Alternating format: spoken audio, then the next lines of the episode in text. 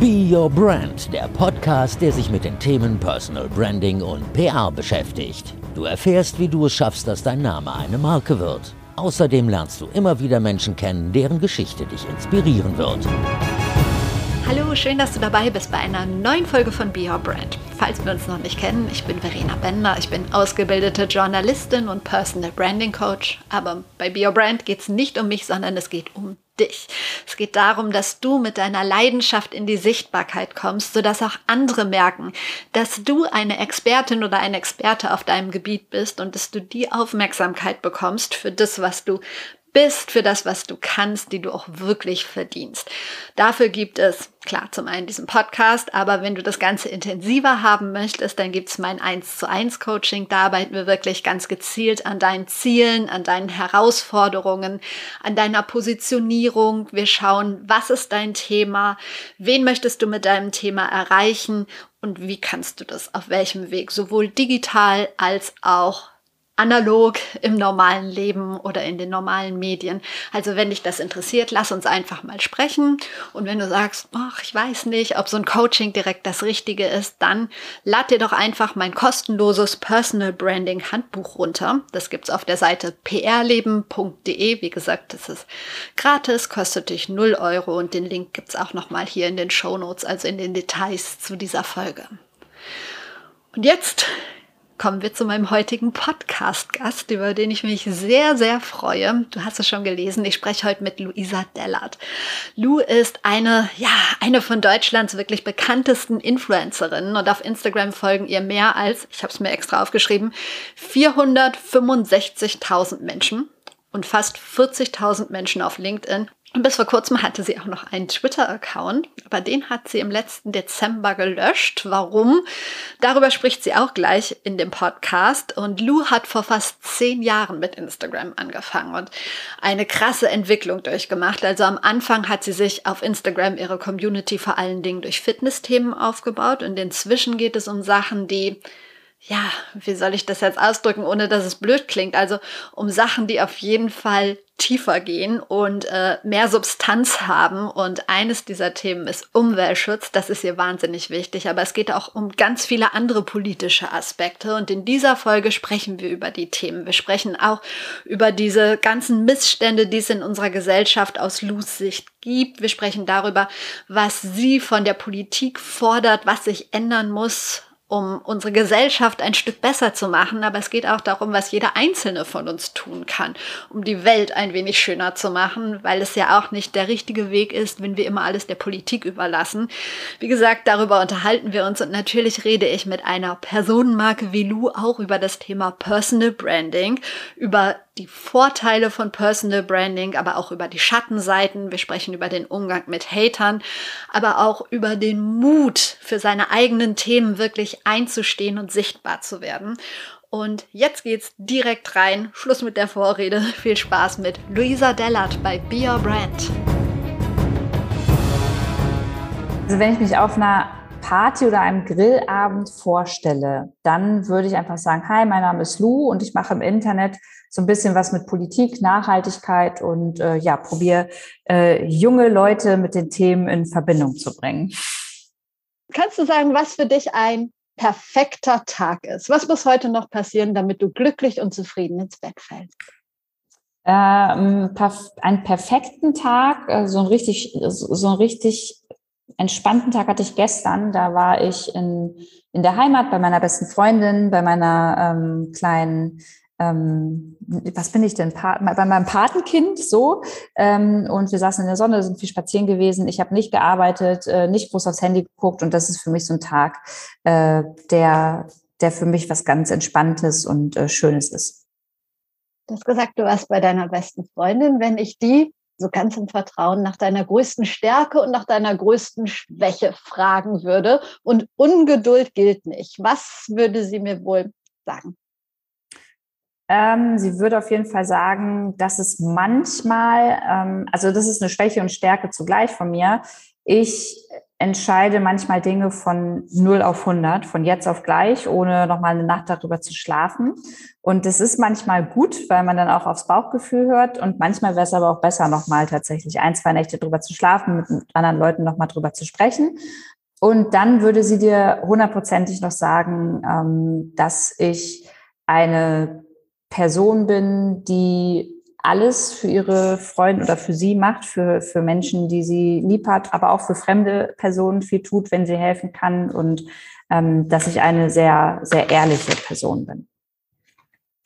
Wenn dich jemand fragt, was machst du eigentlich beruflich? Und jetzt nicht so aus unserer Generation, sondern vielleicht die beste Freundin der Freundin deiner Mama. Was erklärst du, was du machst, was dein Job ist? Mm, also ich habe mich ja vom Berufsbild her auch äh, doll weiterentwickelt und inzwischen ähm, darf ich, glaube ich, sagen, dass ich Moderatorin bin. Ich habe ja meine eigene, ähm, meine, mein eigenes Talkshow-Format mit Aminata Belli zusammen und äh, moderiere verschiedene Veranstaltungen, halte Keynotes und ähm, bin auch oft journalistisch unterwegs. Von daher äh, würde ich dann immer sagen, hey, ich bin Moderatorin und Podcasterin. Und du kannst noch sagen, dass du Autorin bist, weil das ist ein Grund, warum wir heute sprechen. Einmal sprechen, wir, ja, einmal sprechen wir natürlich über Personal Branding. Gerade du bist ja wirklich eine der deutschen Personenmarken, zumindest für mich. Aber wir sprechen auch über dein neues Buch, das du geschrieben hast, das vor kurzem erschienen ist. Das Buch heißt Wir, weil nicht egal sein darf, was morgen ist. Und in diesem Buch, ja, da greifst du ganz unterschiedliche, sag ich mal, Missstände auf, die es so in unserer Gesellschaft gibt, an denen sich ganz dringend was ändern muss. Was war für dich so der Auslöser, das Buch zu schreiben? Ähm, der Auslöser, das Buch zu schreiben, war für mich eigentlich der, dass ich für mich ähm, festgestellt habe im, im, im Bekanntenkreis, aber auch vor allem im Internet innerhalb meiner Community, dass oft nicht mehr miteinander gesprochen wird, dass sich oft nicht mehr zugehört wird, sondern nur noch übereinander gesprochen wird. Und ich finde, bei ganz, ganz vielen Themen, ähm, die einfach äh, für die Zukunft ganz, ganz wichtig für uns sind und ähm, bei denen wir vor großen Herausforderungen stehen, ist es einfach wichtig, dass wir ähm, mit den Menschen in Kontakt kommen, ähm, aus den jeweiligen Lebensrealitäten, die dazu was zu sagen haben, die davon betroffen sind und denen erstmal zuhören, bevor wir uns ähm, über etwas eine Meinung bilden. Und deswegen war es mir wichtig, in meinem Buch genau diese Menschen zu Wort kommen zu lassen, mit diesen Menschen zu sprechen und dann den LeserInnen den Raum geben zu können, ähm, sich dann ja eine eigene Meinung zu bilden darüber. Genau, sich eine eigene Meinung bilden, das, das finde ich gut. Du hast mit ganz unterschiedlichen Menschen gesprochen für das Buch und ich habe gerade ja auch schon gesagt, es geht um so viele wahnsinnig wichtige Themen, um äh, Inklusion, um, um Migration, um Chancengleichheit. Und äh, ich habe das Buch gelesen und ich habe es wirklich von vorne bis hinten durchgelesen. Manchmal liest man ja so Bücher quer, aber irgendwie hat mich das total gepackt und da gab es ganz viele Stellen, wo ich echt so krass schlucken musste. Und ich halte mich jetzt auch nicht für total weltfremd, aber so, so Sachen, ähm, zum Beispiel, da ging es um Hartz IV.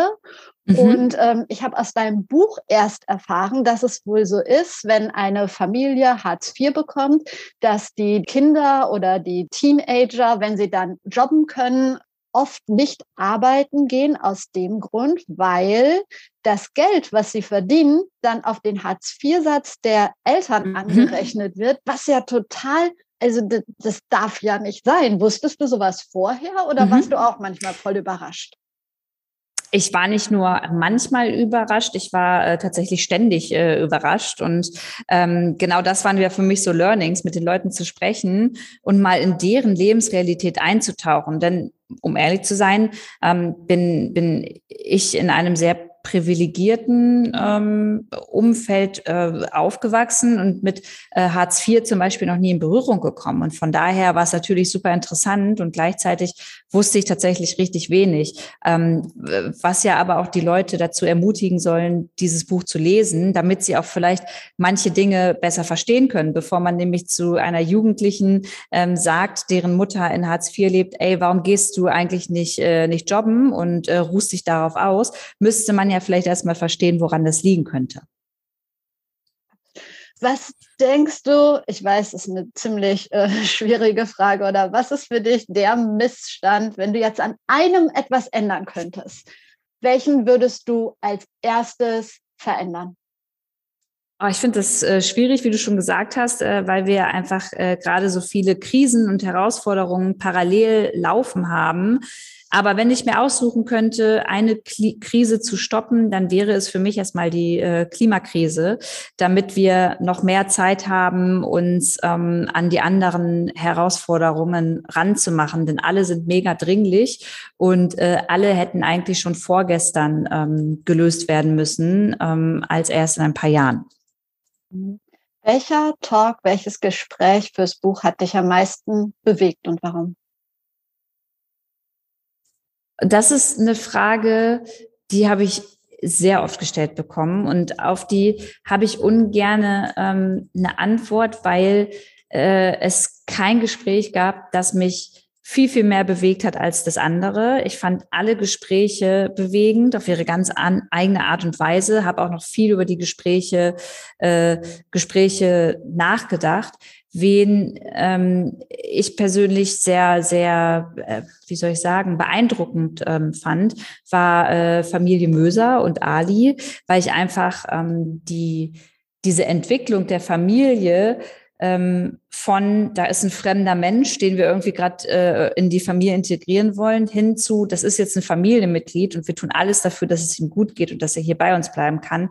Äh, die hat mich sehr, sehr beeindruckt und auch berührt und ähm, ist für mich auch ein ganz, ganz tolles Beispiel und Vorbild dafür, dass wir Menschen erstmal ohne Vorurteile ähm, begegnen sollten. Du hast gerade gesagt, dass die Klimakrise wirklich eine Sache ist, die du, äh, ja, wenn als erstes, wenn du was ändern könntest, dann die Klimakrise.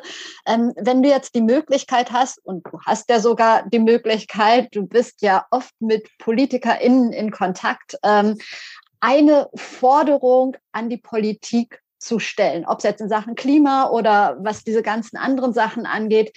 Welche wäre das? Was wäre deine dringlichste Bitte oder dein Appell an die Politik, was sich jetzt endlich ändern soll? Mm, also ich finde, äh, durch die neue, äh, durch die neue Regierung, die wir haben, ist schon einiges im Wandel, auch äh, in der Art der Kommunikation und auch in der Art und Weise, wie ähm, unterschiedliche Menschen aus ihren Lebensrealitäten mit einbezogen werden. Von daher wäre das halt was, ähm, was ich mir vor zwei Jahren gewünscht hätte und jetzt aber so langsam in Gang kommt. Also es ist nicht eher die Forderung, sondern eher die Feststellung, dass äh, in meiner Meinung nach in der Politik ähm, Menschen sitzen müssen aus den unterschiedlichsten Lebensbereichen, damit man ähm, das auch aus ganz anderen Augen nochmal ähm, betrachten kann, was da entschieden wird und einfach seine eigenen Erfahrungen auch nochmal mit reinbringt. Und äh, ich habe schon das Gefühl, dass äh, die Politik da auf einem guten Weg ist alles der Politik zu überlassen, ist ja jetzt auch nicht wirklich das Wahre. Also immer nur rumzumeckern und selber nichts zu tun. Äh, du hast gerade schon gesagt, du bist privilegiert aufgewachsen, ich auch und ganz viele der HörerInnen sicherlich auch. Was kann denn jeder Einzelne von uns tun, damit sich an so manchem Missstand hier was ändert? Hast du irgendwie zwei, drei Kleinigkeiten, wo du sagst, Mensch, das kann jeder in seinen Alltag einbauen, denkt man aber gar nicht so drüber nach? Hm.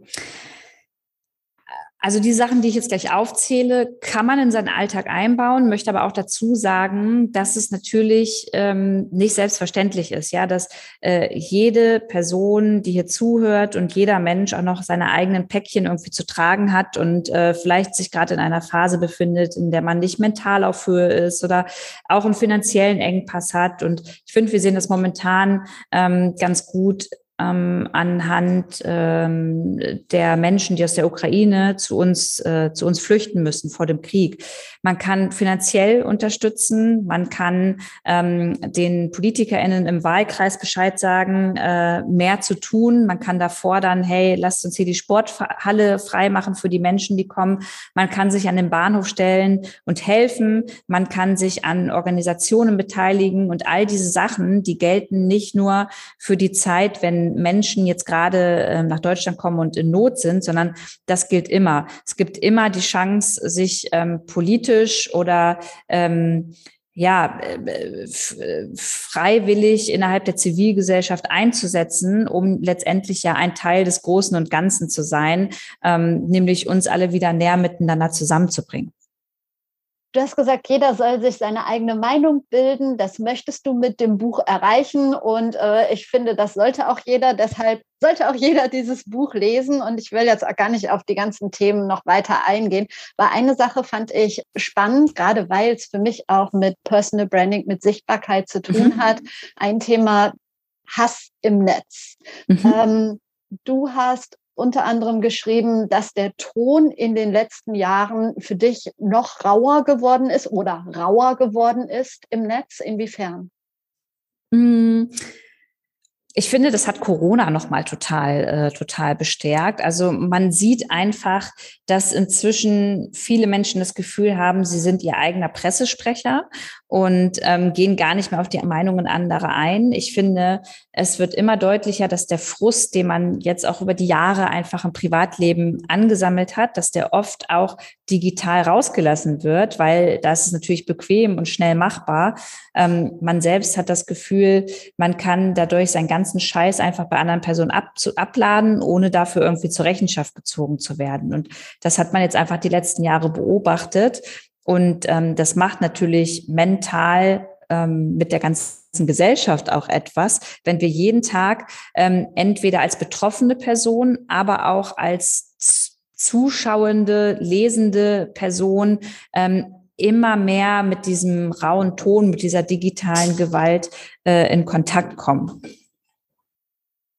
War diese digitale Gewalt, sag ich mal, mit ein Grund, warum du im Dezember deinen Twitter-Account gelöscht hast? Oder was war da am Ende der Auslöser für? Ähm, ja, genau. Also mein Twitter-Account habe ich gelöscht, weil ähm, ich die Plattform sehr, sehr toxisch finde, ähm, weil äh, ich finde, das ist eine Plattform, auf der sich nicht wirklich äh, ehrlich miteinander ausgetauscht wird, sondern eher oft nochmal ähm, etwas mit Absicht falsch verstanden wird, damit man sich dann wieder empören kann, damit man noch ein paar, äh, paar mehr Likes für seinen Tweet bekommt.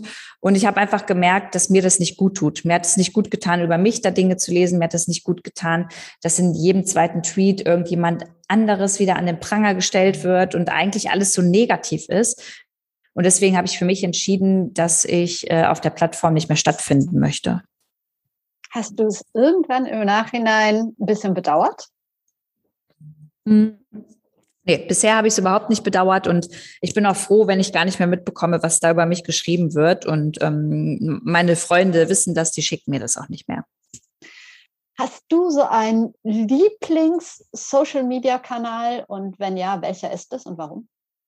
Nee, habe ich, äh, ich habe keinen, kein, gar keinen kompletten Lieblings-Social-Media-Kanal. Also ich habe ein paar Kanäle, die, denen folge ich. Das kann man auch sehen, wenn man auf meinem Instagram-Account äh, ist und das mal eingibt. Aber dass ich so einen Kanal habe, den ich richtig, richtig spitze finde, ähm, das wäre jetzt, das wäre jetzt falsch. Es gibt so, so manche Accounts, ähm, auf denen ich einfach Sachen lese, die ich für mich mitnehme, aber nicht den einen.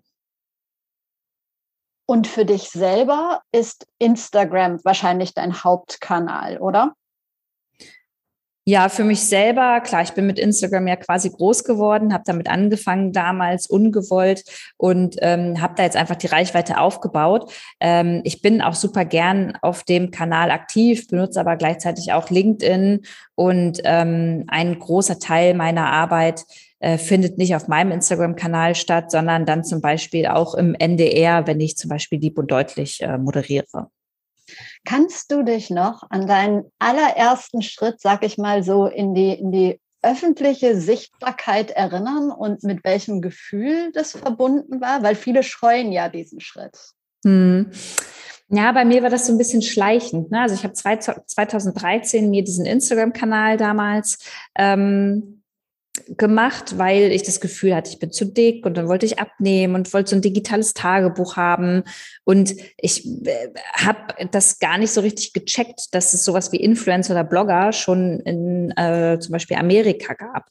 Und von daher ähm, kam einfach auf meinen Account immer mehr Leute dazu und ich wurde immer mehr öffentlicher. Und ich glaube, so diesen einen Moment, ähm, in dem ich das richtig verstanden habe, den gab es gar nicht. Es war dann eher so, das erste Mal irgendwie in der Zeitung zu stehen oder das erste Mal im äh, Fernsehen sein zu dürfen. Also das waren so, so Dinge, bei denen ich verstanden habe, ah krass, ich habe mich entschieden, jetzt öffentlich äh, irgendwie ähm, stattzufinden. Aber ähm, ja, ich kann dir gar nicht mehr genau sagen, wann das war. Hast du für dich feste Zeiten für, für Instagram, für Social Media? Also ich kann mir vorstellen, dass du ja ansonsten 24-7 am Handy hängen kannst und ständig Fragen beantworten, Content produzieren und so weiter und so weiter. Weil das macht einen ja irgendwann auch fertig. Hast du da so eine Routine irgendwie angeeignet? Ähm, ja, ich habe für, äh, für, für meine Arbeit, die ich irgendwie auf Instagram und LinkedIn zum Beispiel mache, schon Routinen. Also ich weiß dann auch ähm, zum Teil, wann ich etwas posten will. Manchmal gibt es aber auch Tage, da äh, mache ich das ganz spontan und schaue noch, wie ich die ganzen Nachrichten beantworte. Äh, ich glaube, viele denken, man hat so ein großes Team hinter sich. Äh, mein Team ist noch überhaupt nicht groß, ähm, soll aber in Zukunft auf jeden Fall wachsen. Was sind Sachen, die du auch mit großem Team auf jeden Fall noch selber machen wirst, weil du das Gefühl hast, dass es sonst nicht mehr authentisch ist? Und was denkst du, kannst du eher abgeben, so ganz grob? Mm, das ist eine spannende Frage. Ich drehe das mal ein bisschen um. Ich habe ähm, ich durfte mit zwei ganz tollen Menschen eine Produktionsfirma gründen. Und diese Produktionsfirma ist ähm, natürlich super, um sich da auszutoben, um sich weiterzuentwickeln, aber auch um die eigenen Formate natürlich mit meiner Produktionsfirma zu produzieren. Das heißt, ähm, ich gebe die Sachen gar nicht aus der Hand, sondern sie bleiben ähm, in meinem Kreis, den ich vertraue und bei denen ich weiß, dass sie super Arbeit machen. Ich habe ja gesagt, in diesem Podcast geht es um Personal Branding und ich habe in deinem Buch ab und zu so an manchen Stellen rausgelesen, ähm, diesen Appell an Frauen mit ihren Stärken noch mehr sichtbar zu werden. Ist es jetzt nur bei mir so angekommen oder ist das wirklich was, wo du denkst, ja Mensch, Frauen, macht doch mal?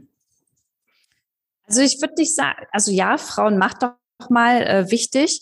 Ähm, mir ist immer wichtig zu sagen, Sichtbarkeit ähm, funktioniert halt nur, wenn man sich auch untereinander supportet. Und ähm, besonders so in den Frauennetzwerken finde ich es toll und wichtig, wenn man sich da untereinander wirklich unterstützt. Man muss ja nicht Best Friends sein, um ähm, das Projekt der anderen Frau zu unterstützen, aber zu wissen, dass wir erstmal dahin kommen müssen, was Männer Jahre, Jahrzehnte lang äh, dadurch Männernetzwerke auch aufgebaut haben.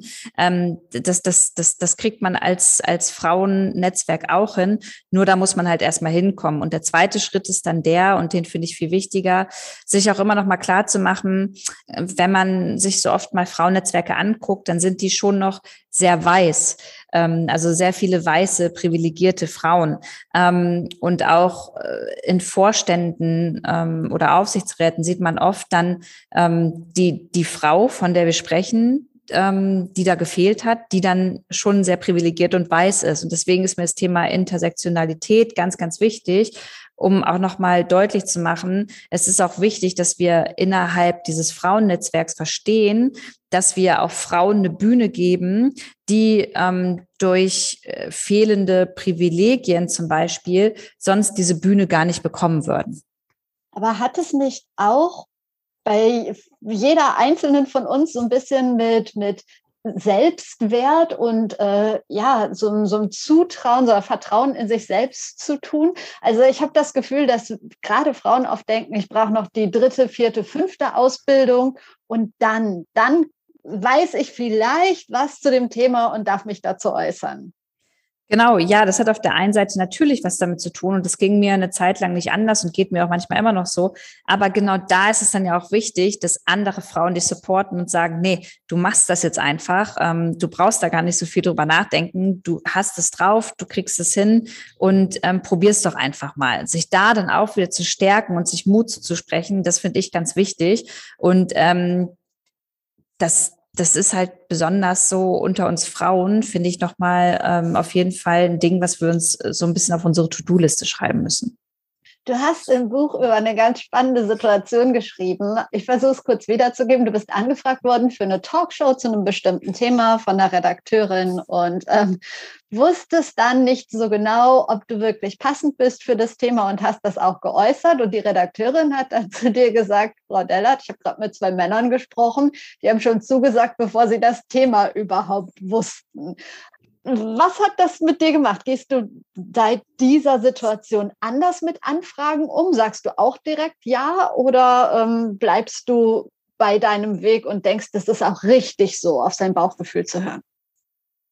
Ich glaube, das ist teils, teils und da gibt es jetzt nicht die eine Lösung dafür, aber ähm, diese Situation ist natürlich in meinem Hinterkopf jetzt immer dabei, auch wenn ich Anfragen bekomme.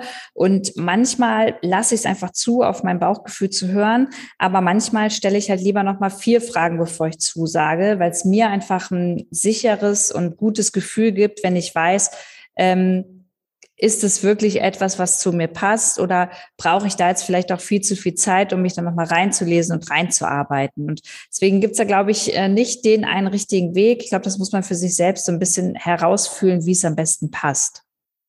Kann ich gut nachvollziehen. Gab es auf deinem Weg oder gibt es vielleicht auch immer noch ähm, bestimmte Mentorinnen oder Mentoren,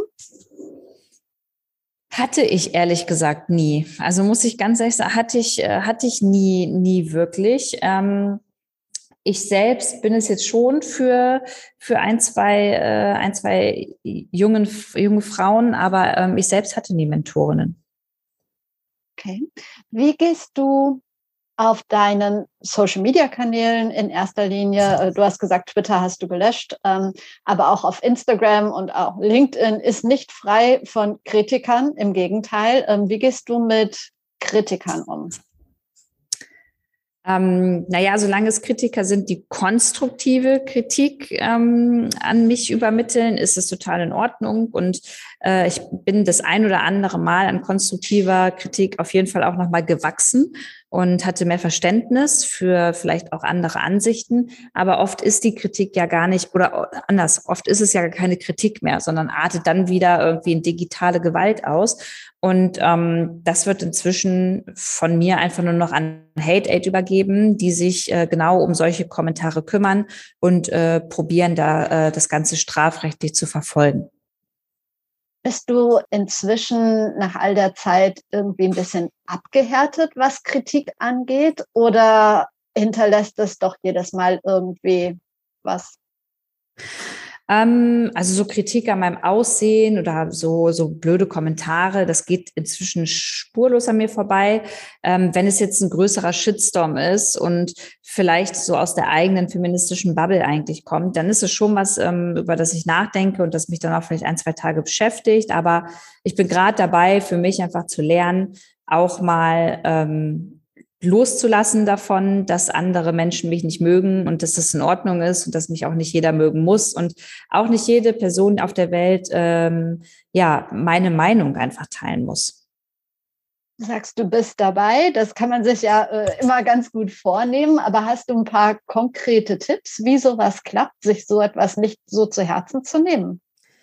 Also ich persönlich mache zum Beispiel ein Coaching, in dem ich äh, immer wieder darüber rede und ähm, ja, das auch immer noch mal reflektiere. Es ist aber auch manchmal einfach schon wichtig, mit Freunden drüber zu sprechen, die vielleicht emotional gar nicht so doll da involviert sind, die noch mal so ein bisschen eine neutralere Ebene einnehmen können und ähm, das Ganze noch mal ganz anders einordnen. Also das hilft eigentlich auch immer schon. Wann hast du das letzte Mal deine Komfortzone verlassen?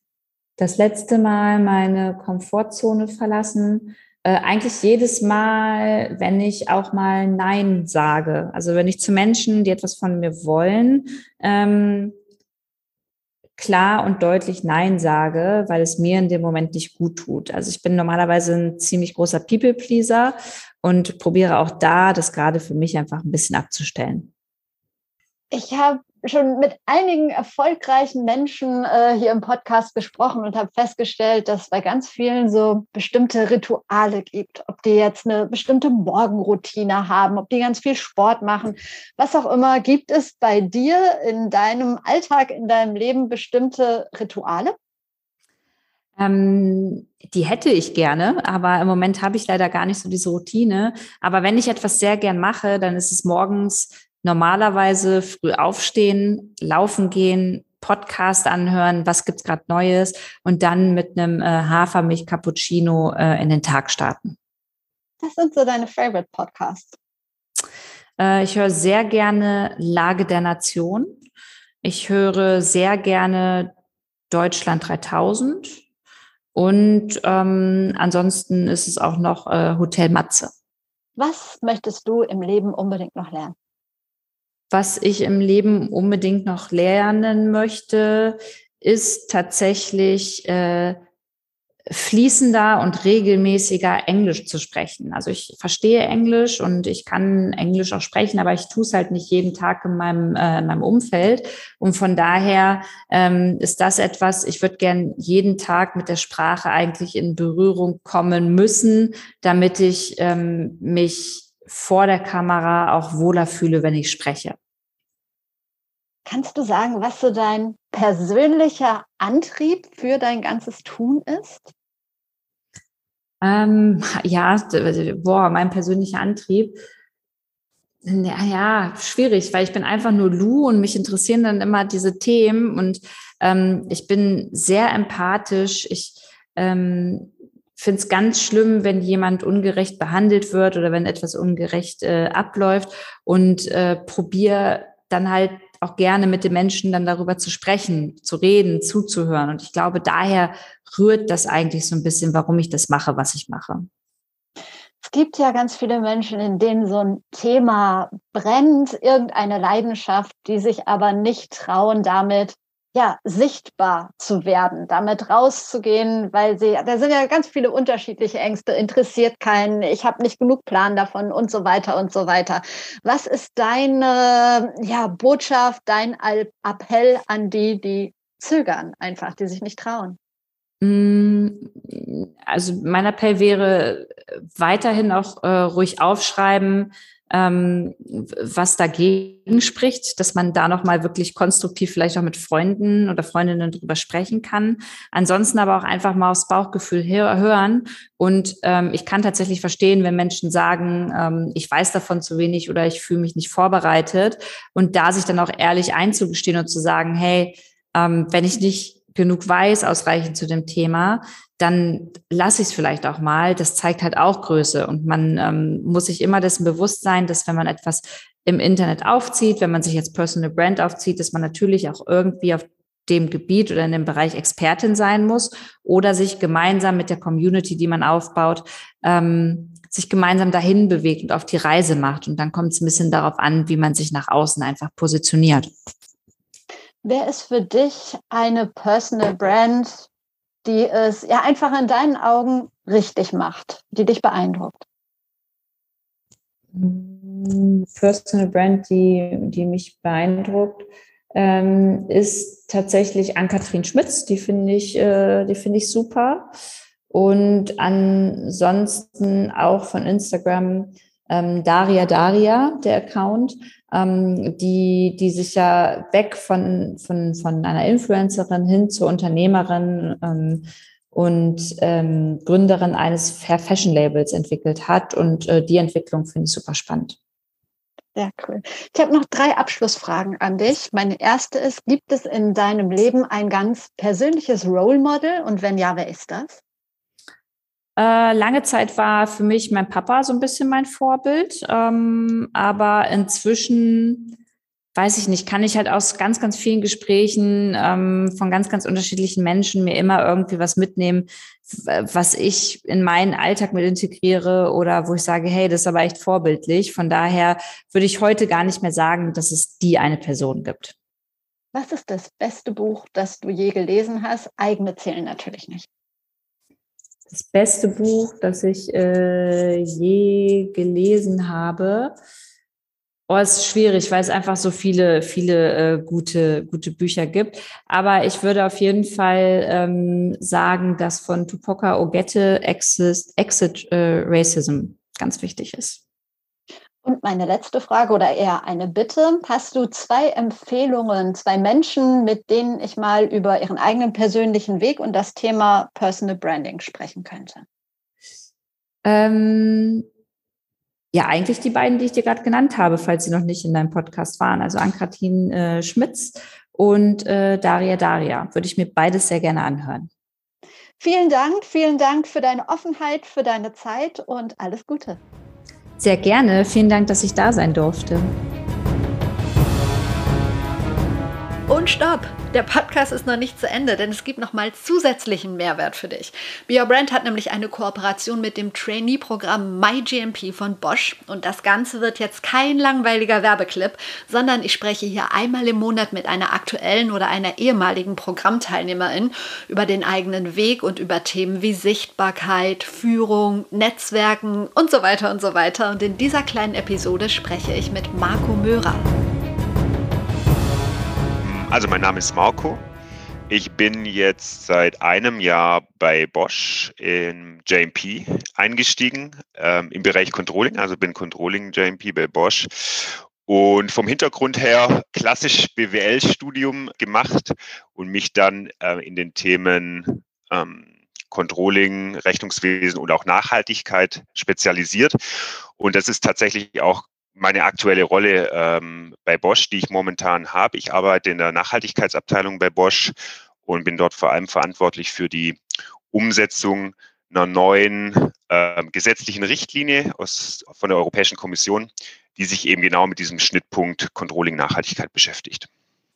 Und wie bist du in das MyGMP gekommen? Hat man dich angesprochen? Hast du darüber gehört und du hast dich beworben oder wie funktioniert das? Also wie es häufig so ist, wenn man in einen Bewerbungsprozess äh, startet, da, da ist dann häufig das Thema dann auch, dass man zur richtigen Zeit am, am richtigen Ort ist. Also es ist in der Tat so, dass ich Bosch einfach auch kannte aus meiner aus meiner Zeit und aus meiner Arbeit vor Bosch im Bereich Nachhaltigkeit. Also ich wusste, dass Bosch da sehr, sehr aktiv ist in diesem Bereich und auch wirklich ähm, schon weit fortgeschritten in den Themen, äh, die da eben aktuell relevant sind. Und deswegen habe ich auch immer so mit einem äh, Auge auf Bosch geschielt, was, was da so interessant sein könnte für mich für einen Einstieg. Und dann war es tatsächlich so, dass eben auch eine super interessante Ausschreibung im, äh, im Controlling-Bereich äh, als JMP ähm, auf einmal äh, auf dem Markt war.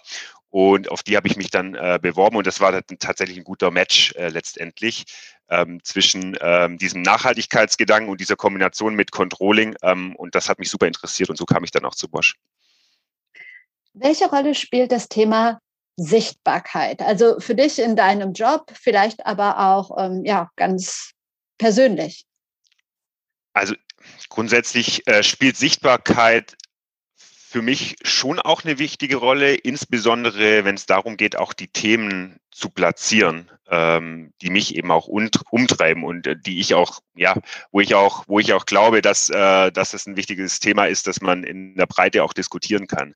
Also auch eine sehr themenbezogene Sichtbarkeit. Und ähm, da versuche ich schon auch die, ich sag mal, die Arbeitsergebnisse, die man, die man hat in dem, in dem Bereich, gerade Nachhaltigkeitscontrolling, wo ich sehr aktiv bin, diese Arbeitsergebnisse eben auch einer breiten Community zugänglich zu machen und da auch in ständigem Kontakt mit der Community zu sein, unter anderem auch, um beispielsweise ja eine kritische Masse auch für Themen äh, zu bekommen, zu begeistern, um, um das Thema eben voranzutreiben. Und insofern spielt da Sichtbarkeit eine wichtige Rolle.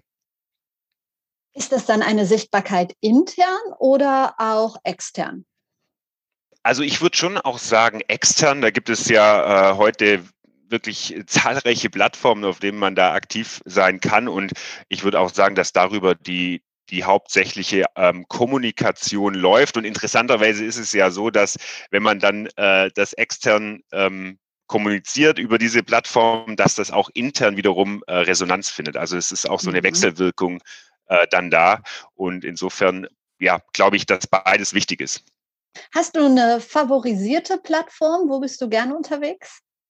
Also ich bin vor allem oder ausschließlich eigentlich auf LinkedIn unterwegs. Das ist tatsächlich die Plattform, ähm, die ich, die ich nutze, um, um die Themen auch zu platzieren und um da auch im, im regelmäßigen Austausch zu sein. Und der Hintergrund ist, äh, ist letztlich der, dass, dass ich jetzt persönlich auf LinkedIn eben auch eine sehr ausgeprägte Community habe, die an, die an ähnlichen Themen oder gleichen Themen arbeitet wie ich und wo man quasi auch wirklich im regelmäßigen Austausch ist, gerade auch was, äh, was das Teilen von Informationen beispielsweise angeht. Ähm, LinkedIn ist für mich eine unglaublich wichtige Informationsplattform tatsächlich auch geworden, muss man sagen. Und insofern bin ich da sehr, sehr gerne unterwegs und nutze die, nutze die Plattform auch so häufig es geht. Gibt es da für dich vielleicht ein, zwei Leute oder auf einer anderen Plattform, die für dich so ja, Personenmarken sind, die du wirklich mit einem Thema verbindest oder mit zwei Themen und denen du äh, gerne folgst? Ich würde sagen, ja, so ein paar, ein paar Personen folge ich äh, auf jeden Fall, beziehungsweise auch Institutionen vielleicht, die, die ich ganz interessant finde. Einer ist bestimmt der Simon Sinek oder Sinek, äh, je nachdem, wie man ausspricht. Der, der Simon macht relativ viel im Bereich Leadership, Leadership Development, auch Organisationstheorie, Organisationsentwicklung. Solche Themen, ähm, das finde ich unglaublich spannend und auch inspirierend. Höre ich mir auch häufiger von ihm Talks oder Speeches an, äh, auch auf YouTube beispielsweise, aber eben auch auf LinkedIn, wo ich ihm, wo ich ihm folge. Da bin ich äh, sehr interessiert dran. Das ist ja, das wäre zumindest mal einer. Und ein anderer, ähm, ich höre ganz gerne Richard David Brecht tatsächlich, da bin ich dann aber auf Spotify äh, unterwegs jetzt. Ähm, der Podcast mit Markus Lanz finde ich super spannend, super interessante Themen. Ich habe äh, Richard David Brecht selber auch im Studium eine Zeit lang gehört und äh, war immer schon sehr interessiert am, an den Themen ähm, und an seiner Sichtweise und da das Interesse ist eigentlich bis heute nicht abgerissen. Hast du irgendwie so ein, zwei Tipps, wie du persönlich dein, dein Netzwerk aufbaust und pflegst? Puh, gute Frage.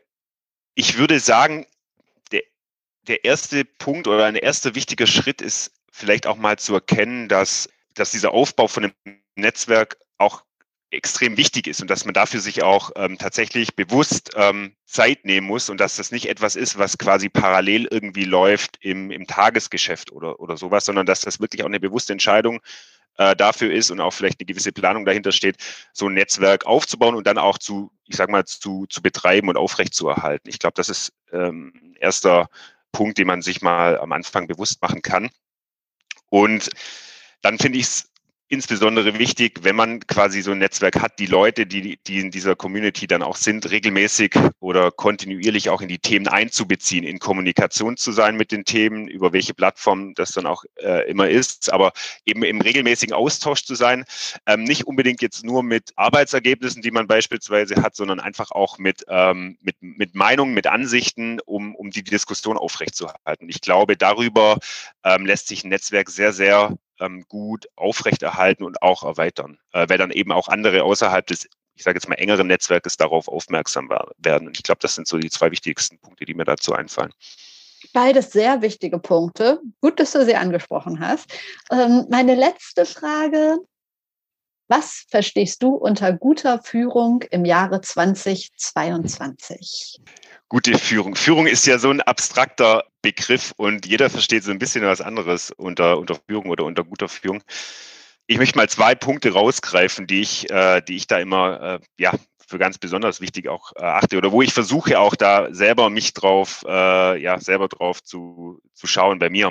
Ähm, einerseits, ich glaube, eine gute Führungskraft ähm, sollte in der Lage sein, Visionen auch zu kreieren. Ähm, also so ein bisschen auch die Fähigkeit zu haben, Sachen neu zu denken, äh, beziehungsweise weiterzudenken. Und ähm, das impliziert auch so ein bisschen diesen Status quo ähm, zu reflektieren und auch kritisch zu reflektieren. Ja? Also die, die Fähigkeit quasi einfach auch diese, diese Box aufzumachen aus etabliertem und aus bekanntem und wenn es nötig ist, eben auch weiterzudenken und neu zu denken. Und das ist das ist, glaube ich, ein ganz, ganz wichtiger Punkt.